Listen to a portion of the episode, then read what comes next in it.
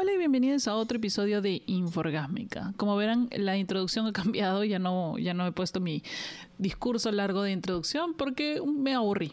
Así que empezamos directamente con el episodio y el título del episodio es Ansiedad amorosa.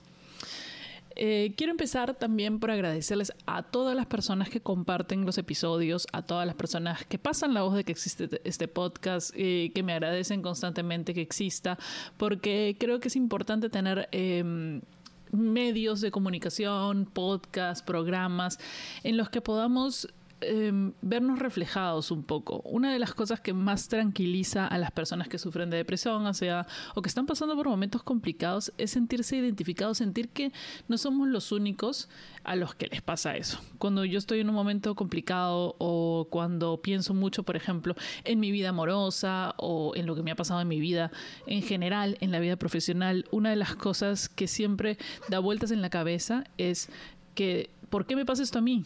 ¿Por qué? Eh, porque a mí, ¿qué estoy haciendo mal? Porque siempre me pasa lo mismo. Y ese tipo de pensamientos negativos a los que tendemos a, recurrir cuando eh, nos está pasando alguna cosa específica. Es lo que le pasa a todo el mundo. Y a mí también escuchar ciertos podcasts que estoy escuchando ahora, eh, más que nada en inglés. Si, si quieren saber cuáles son, me preguntan en mis redes sociales. Eh, me ayuda a sentir que todos estamos, todos pasamos exactamente por lo mismo, en la medida de nuestra de, nuestras experiencias, obviamente, pero básicamente en la vida amorosa, todas las eh, experiencias se basan en lo mismo y todos tenemos los mismos miedos y todos cometemos también los mismos errores, por los cuales quiere decir, no quiere decir necesariamente que tú estés cometiendo eh, específicamente errores o que no sirvas para estar en pareja o que no sirvas para, para amar o que tengas algo malo. A todos nos pasa porque todos cometemos el error de enfocarnos en alguien que no es o en algo que no es para nosotros y empecinadamente terqueamos y seguimos ahí y buscamos siempre el mismo tipo de personas y buscamos siempre el mismo tipo de circunstancias más allá que eh, decir, ah, estos hombres no están disponibles o estas personas no están disponibles para nosotros o para amar, o que no soy buena para cierto tipo de trabajo, es que en algún momento tomamos la deliberada decisión de buscar, de caer siempre el mismo error, de tropezar siempre con la misma piedra en algo que no es para nosotros. Y no nos deja ver cosas que sí pueden ser para nosotros. Dicho esto, el episodio de hoy se llama Ansiedad amorosa y que creo que es algo que todos hemos sufrido o sufrimos. En mi caso, es algo con lo que lucho constantemente. No estoy más allá de las personas. Si bien me quiero sentar acá a hablar de eso, eh, no es algo que haya podido superar o es algo que, digamos que es algo con lo que estoy aprendiendo a vivir, con lo que estoy viviendo y que y que espero que ustedes también puedan aprender a hacerlo y que no oscurezca las cosas buenas que les pasen en la vida o las relaciones buenas que puedan alcanzar en la vida. ¿Cómo así desarrollamos la ansiedad amorosa? Pues va a ser un montón de cosas. Nosotros vemos o entendemos las relaciones amorosas en principio por nuestra experiencia personal y todas las relaciones que vemos alrededor cuando somos pequeños. Por eso es muy importante que eh, tu padre y tu madre tengan una relación saludable. Si no lo tuvieron, es probable que ese tipo de experiencia Calenti. También no solo las relaciones amorosas que vemos, como la de nuestros padres o nuestros madres, sino las que recibimos, cómo tu familia te trata, cómo tus hermanos te tratan. Eso también genera una percepción sobre el amor o sobre las relaciones. Una manera, aprendemos de esa manera cómo tratar a los demás, cómo esperamos ser tratados y sembramos así nuestras expectativas, expectativas de amor. Lo cual lo hace todo muy complejo porque esto no lo vamos a saber hasta que un buen día analicemos por qué nos están pasando estas cosas. Un buen día analicemos por qué tengo tanto miedo a que me abandonen y, y por eso pongo mucha presión en mi relación y por eso la arruino es porque algo en tu pasado, algo en tu infancia, algo en tu adolescencia causó que tengas este miedo irracional a que te dejen o a estar solo, este miedo, porque todos estamos solos. Yo tengo un trauma, por ejemplo, o sea, la, mi, mi problema más grande es el estar solo acompañado, que es como me he sentido siempre desde que era pequeña.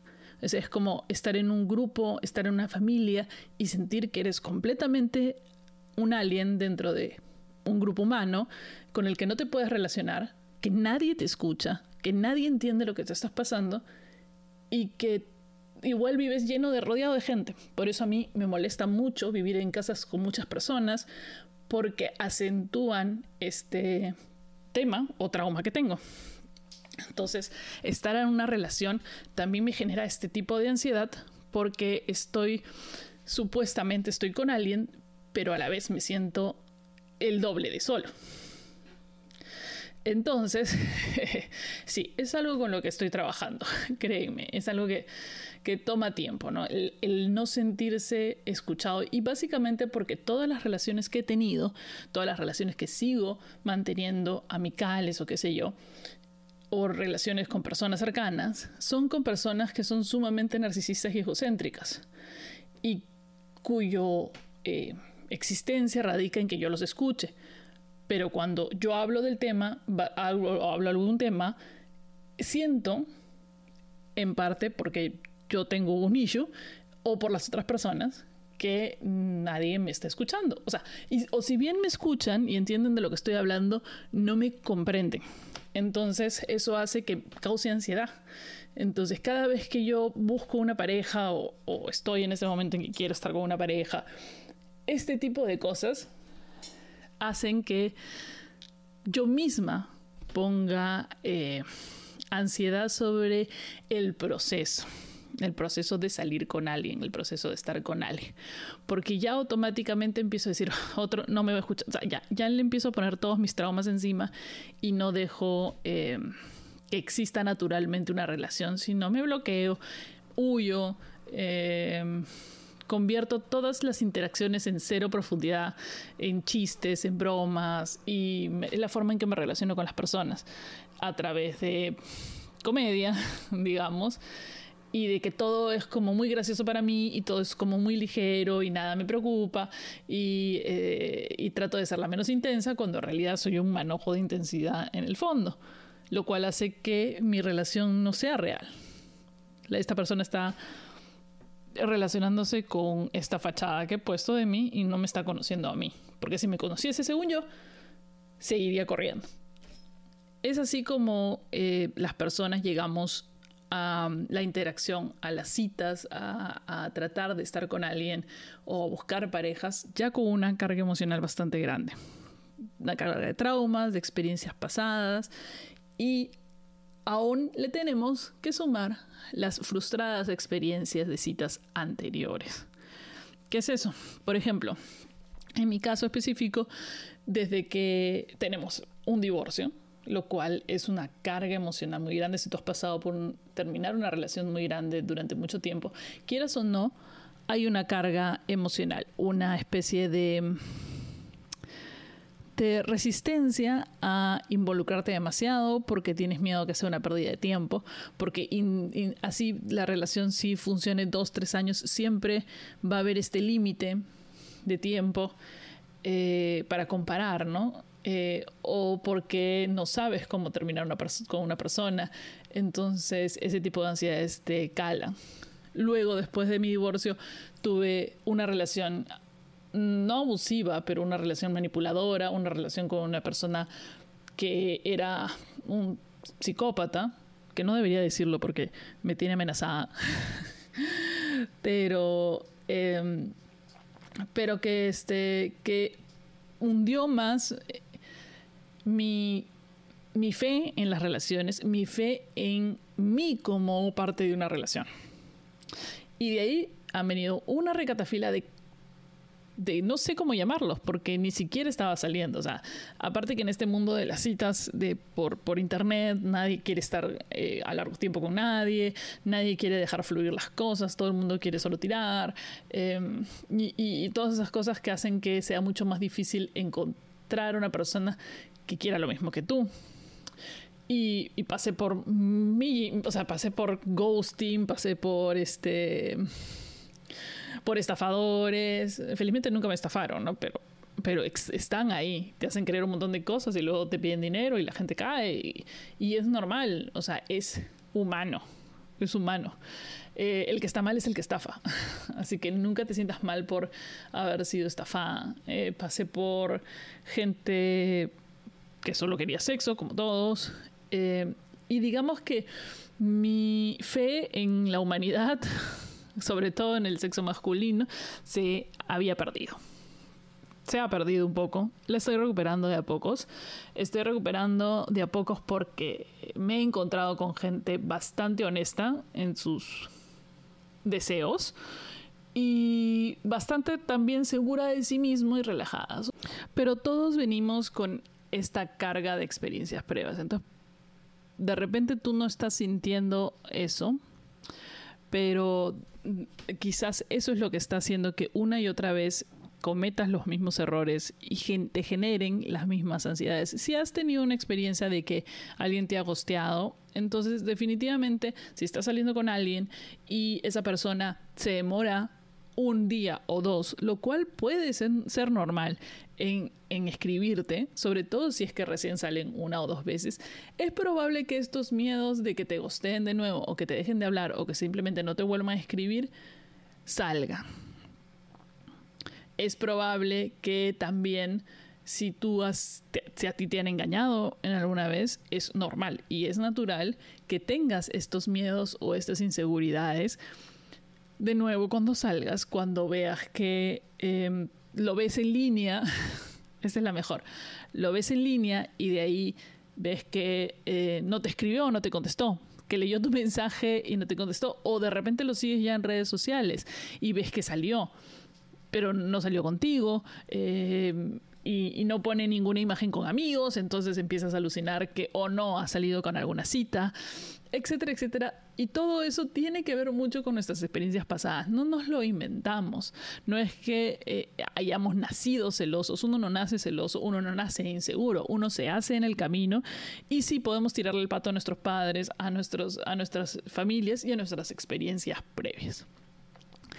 Yo les voy a contar que estas cuatro semanas que han pasado, las dos últimas han sido un poquito más complicadas para mí pero porque es, estoy, es, no sé cómo decirlo, supuestamente debería decir que estoy saliendo con alguien, pero como tengo ansiedad amorosa, entonces no sé si estoy saliendo con alguien.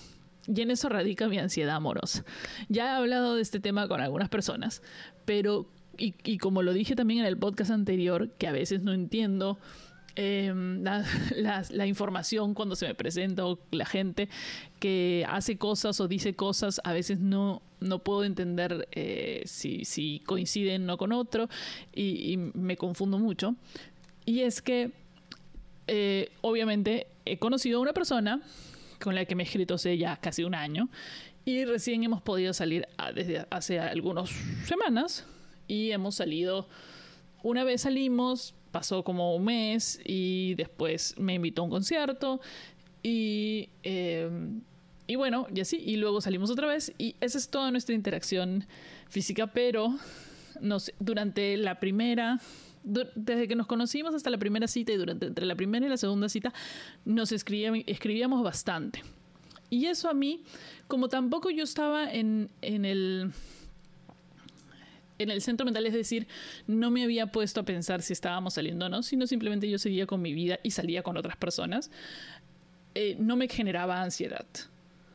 No, para nada. Yo estaba súper tranquila. Hasta que, bueno, tuvimos sexo.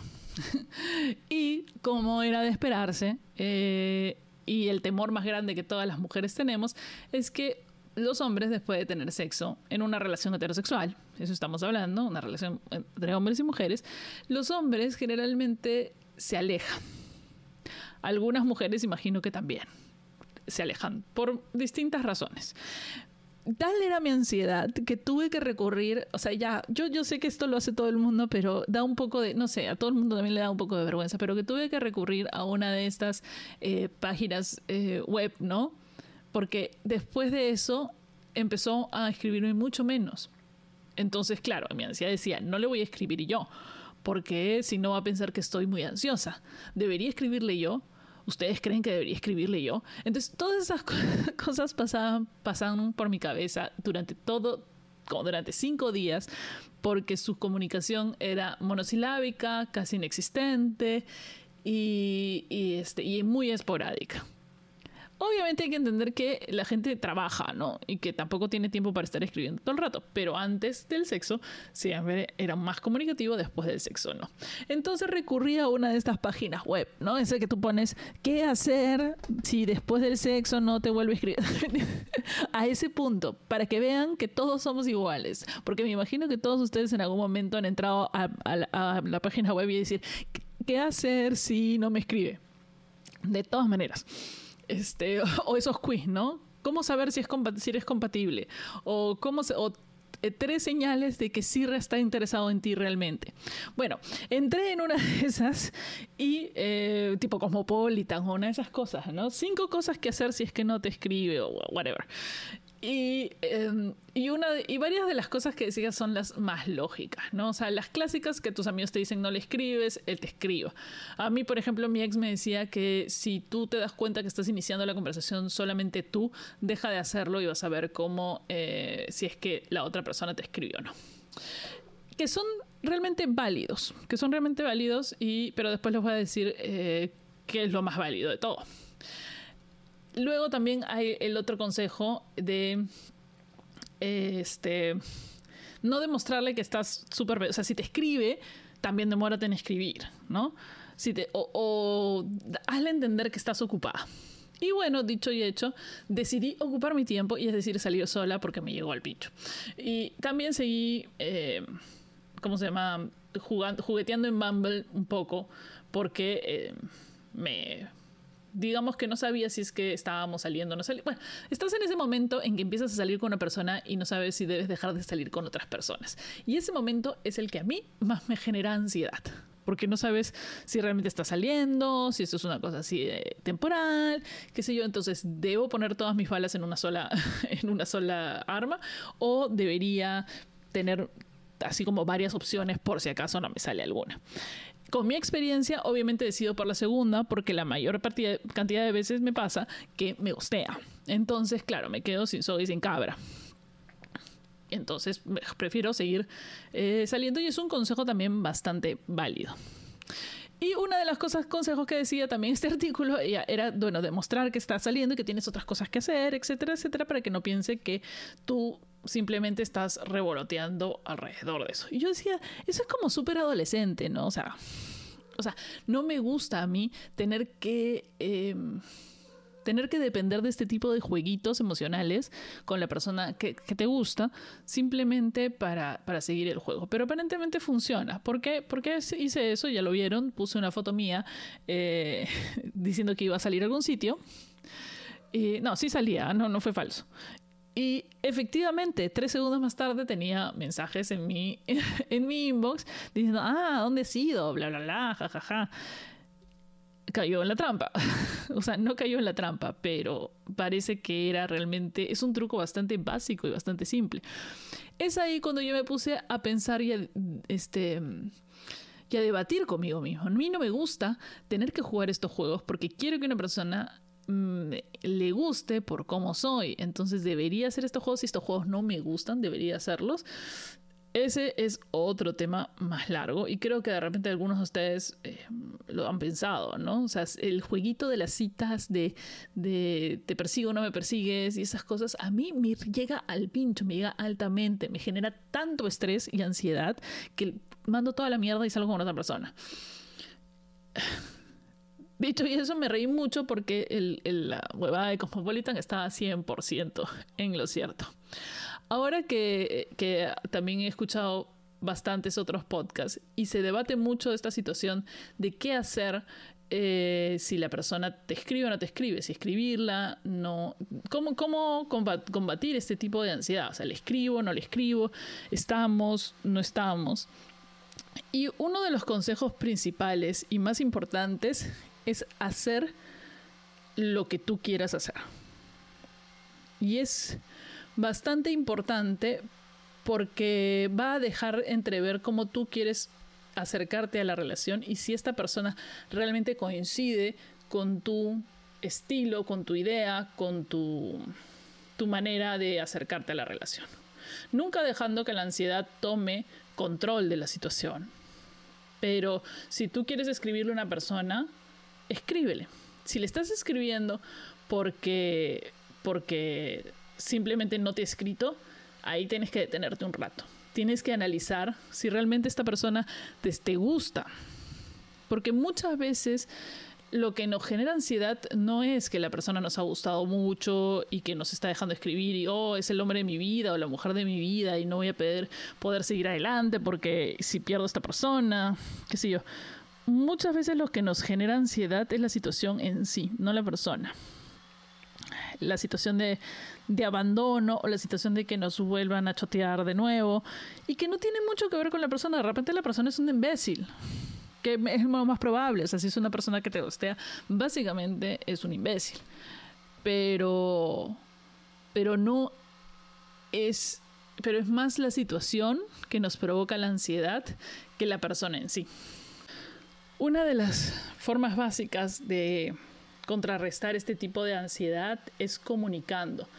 Y ahora aquí en Estados Unidos, que estoy aquí, en que la gente es mucho más sincera o comunicativa, es mucho más directa que los latinoamericanos, por ejemplo. En Perú son muy cobardes al salir. Muy cobardes en decir solo quiero tal cosa. Solo lo dicen en, su, información del, del, del Bumble o del Tinder, ¿no? Pero una vez que ya estás ahí, son muy cobardes porque muchos de ellos quieren el afecto sin, sin, sin el conflicto. Y el afecto sin el conflicto es muy pendejo.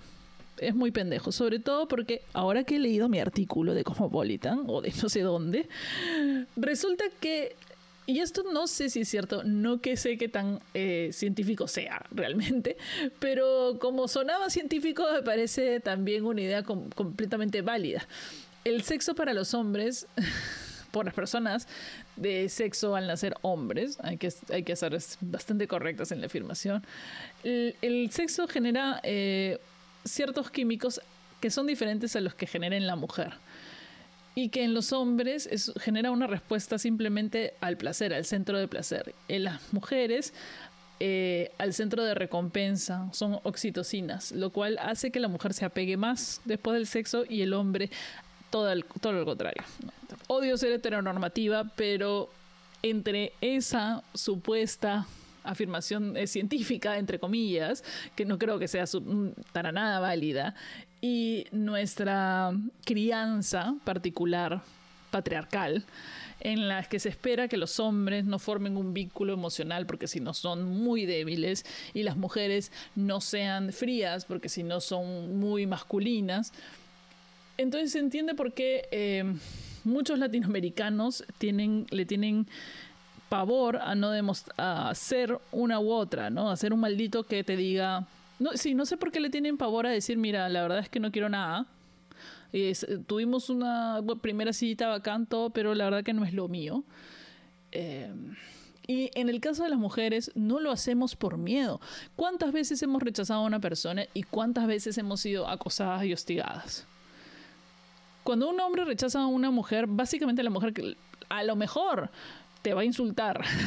te va a insultar y te va a decir, y ya, bueno, te la aguantas, ¿no? Te va a decir a maldita, que no sé qué, ya, ya. Y bloqueas. Y ahí la bloqueas, pues por último. Pero nosotras las mujeres somos acosadas constantemente de una plataforma u otra de redes sociales y rechazamos a alguien. Eh, yo lo he hecho, y es muy gracioso porque siempre te dicen, ay, pero ¿por qué? Yo entiendo que uno quiere explicaciones, sobre todo para ver si uno está mal, ¿no?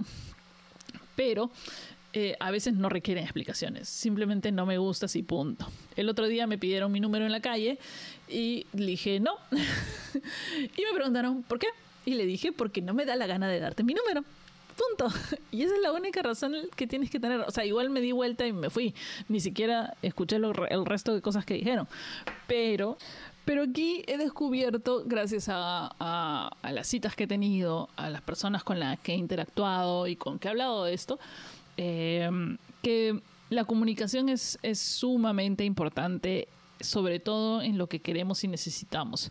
Si no estamos sintiendo que, que la persona nos está dando lo que necesitamos, eh, ahí no es. Entonces, lo que nosotros estamos haciendo es constantemente ir hacia donde no se nos quiere o hacia alguien que no nos va a dar lo que no, que de repente ese tipo de, interacción es suficiente para una persona. De repente el hecho de que no te escriban en tres, cuatro días, para ciertas personas está muy bien y de repente es la forma que quieren, pero si no es la forma que tú sientas o forma que tú necesites para estar segura y para no estar ansiosa, em, debes comunicarlo y comunicación y por más que te digan que eres una intensa, por más no hay nada mejor que comunicarlo, porque a veces encuentras el resultado positivo.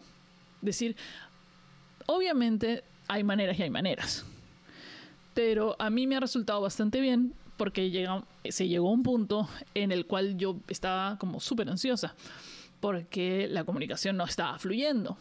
Y empezamos a tener interacciones súper raras eh, en las cuales yo no entendía nada. Entonces, sí, fui bastante directa, me levanté. Y es más, ha sido hoy en la mañana. Me he levantado hoy en la mañana, después de una interacción muy extraña anoche. Y, dije, mira, eh, ¿qué pasó? Ah, no entiendo absolutamente nada de esta conversación. Y realmente, dime porque yo las soy muy extraña y no entiendo muchas de las interacciones. Eh, de mensaje de texto y la verdad es que las pistas o las señales se me pasan por, por se me pasan y no las voy a entender. Y el resultado fue positivo. El resultado fue positivo. A pesar de que yo pensaba que, ay, qué tal rollón, qué intensa. el resultado fue súper positivo y entablamos y resumimos la conversación. O sea que todo bien por ese camino. Aún no puedo decir y ya les informaré si es que realmente estoy saliendo o no estoy saliendo eh, con alguien. pero por el momento está fluyendo, lo cual es bastante importante también si es que sufres de ansiedad amorosa. Una de las cosas más complicadas es que nosotros mismos nos, eh, presionamos a definir cosas, a definir cosas que no necesariamente tienen que estar definidas aún, porque hay que recordar que las relaciones son de a dos y también es válido el tiempo de la otra persona. También es válido el tuyo. Entonces tienes que generar un balance entre lo que tú necesitas y lo que la otra persona también puede necesitar y ser válido. De repente, sí, tu intensidad o tu necesidad de definir cosas o tu necesidad de comunicación constante o tu necesidad de em, programar citas, programar encuentros, de repente es demasiado para la otra persona. Y es también válido. De repente eh, la otra persona es muy intensa y la otra persona necesita eh, reafirmar que ya está con la persona y de repente a ti tu pasado te diga, no, no, no, no, no quiero estar con nadie porque si estoy, si digo que sí, eh, todo se va a poner intenso. Es una de las cosas que me pasa a mí. Tengo un pavor a definir que ya estoy con una persona porque siento que todo se va a ir a la mierda. No he tenido ninguna relación. Saco cosas positivas de mis relaciones anteriores, quiero aclarar eso. Hay cosas positivas en mis relaciones anteriores, pero como ninguna ha sido realmente exitosa a nivel emocional para mí. Tengo, vivo en, este, en esta ansiedad constante o pánico constante de, uno, si no interactúo, me deja. Si interactúo mucho, se acercan demasiado. Si se acercan demasiado, se puede arruinar. Se va a arruinar porque yo soy un desastre, yo no puedo estar en una relación con nadie porque siempre la cago. Eh, si, si no me comunico y dejo que fluya, de repente él va a fluir hacia otro lado. Entonces, y así así vivo mi vida, así vivo mi vida intensa. Este, entonces, no, no sé, no, sé, entonces, ¿qué le digo? Que sí. Y, eh, y algunas veces que he intentado dar esos pasos he sido claramente rechazada, por lo cual también me genera mucha ansiedad eh, ser directa. Entonces todo me genera ansiedad. Si interactúo me genera ansiedad, si no interactúo me genera ansiedad. Si digo las cosas me, me, da ansiedad, si no las digo me da ansiedad, si estoy con alguien me da ansiedad, si no estoy con nadie me da ansiedad. Entonces así vivo la vida de la ansiedad amorosa. No puedo definirme y, y creo que es normal y es común para todos. En este caso estoy exagerando porque hay unas cosas que me dan, o sea, la comunicación con una persona me da tranquilidad y poco a poco es algo con lo que estoy aprendiendo a vivir. Aún no sé si estoy en el momento o si, o sea, quiero estar con alguien. Quiero eh, realmente intentar algo, construir algo con alguien y esta vez poniéndole toda la, la onda encima y haciéndolo de la manera correcta. No sé si es el momento. Estoy en un momento profesional importante, entonces no sé si este es el momento correcto para hacerlo otro por eso estoy dejando que todo fluya, porque no quiero presionar ninguna de las dos cosas. Y porque cada vez que me entra este proceso de ansiedad emocional, en la cual estoy mirando el teléfono todo el día, esperando que me contesten, esperando que me escriban, paso un día y no me escriben y me voy a la mierda, este, eh, me afecta a tal nivel que dejo de lado las cosas importantes como mi crecimiento profesional y mi trabajo. En ese sentido, sabiendo que eso tampoco voy a aislarme, ya pasó la pandemia, durante la pandemia tuve, mucho tiempo para analizar el no estar con nadie, pero sabiendo qué cosas me generan ansiedad, qué cosas en las que estoy trabajando, eh, lo soporto. Y no es, o sea, lo soporto digo, lo lucho, lo analizo He pasado dos o tres días complicados este, esta semana, porque por, por eso, por esa ansiedad de no saber qué es lo que quiere o necesita o desea la otra persona y qué debo hacer yo o no para que realmente esté para que fluya bien, no para si, si estar o no, sino para que todo sea bien. Si, no funciona, no funciona, pero que no funcione bien, que no funcione correctamente. Eh, este y, he hecho un esfuerzo sobrehumano mental para cumplir con todas las cosas que tenía que hacer y no caer como hace años en días de hundirme en el abismo profundo de la desesperación como cuando te termina. Es básicamente como si uno terminara todos los días.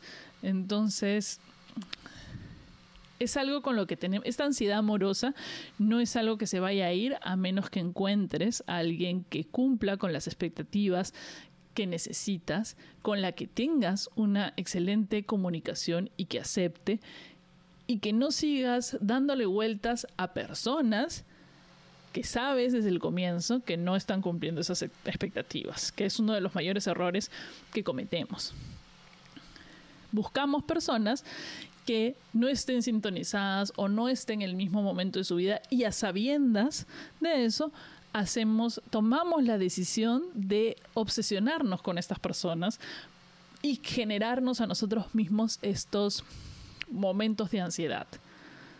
Cuando probablemente haya otras personas que sí estén maduramente o emocionalmente en el momento correcto para nosotros y por ser tan tranquilos y calmados y por no generar estas angustias, porque seamos sinceros, esto nos atrae también.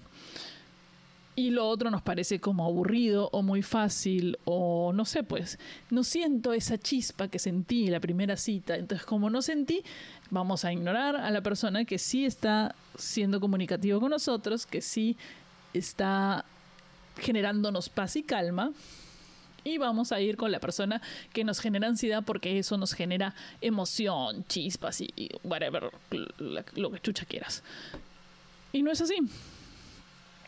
Tenemos que encontrar a una persona y no importa si es que en el camino tratando, comunicando tus necesidades, comunicando tus emociones, elimines, la gente huya corriendo porque no quiere cubrir esas emociones o esas. No importa, tienes que dejarlo ir pero va a llegar alguien con el que digas, mira, la verdad es que no me gusta cuando no me escribes dos o tres días, me pongo nerviosa porque soy un poco insegura y esa persona entienda eso y lo acepte y lo respete y le parezca eh, y no le parezca un motivo por el cual huir.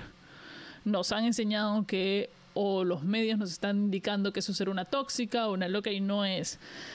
Todos tenemos derecho a decirnos, a, a decirnos, a comunicar nuestras necesidades emocionales y con eso establecer relaciones saludables con otras personas. No puedes establecer una relación saludable con nadie fingiendo que su que no que el ignorarte en redes sociales o fingiendo que el jueguito de las citas te gusta solo para fingir que eres súper cool y súper chill con una relación.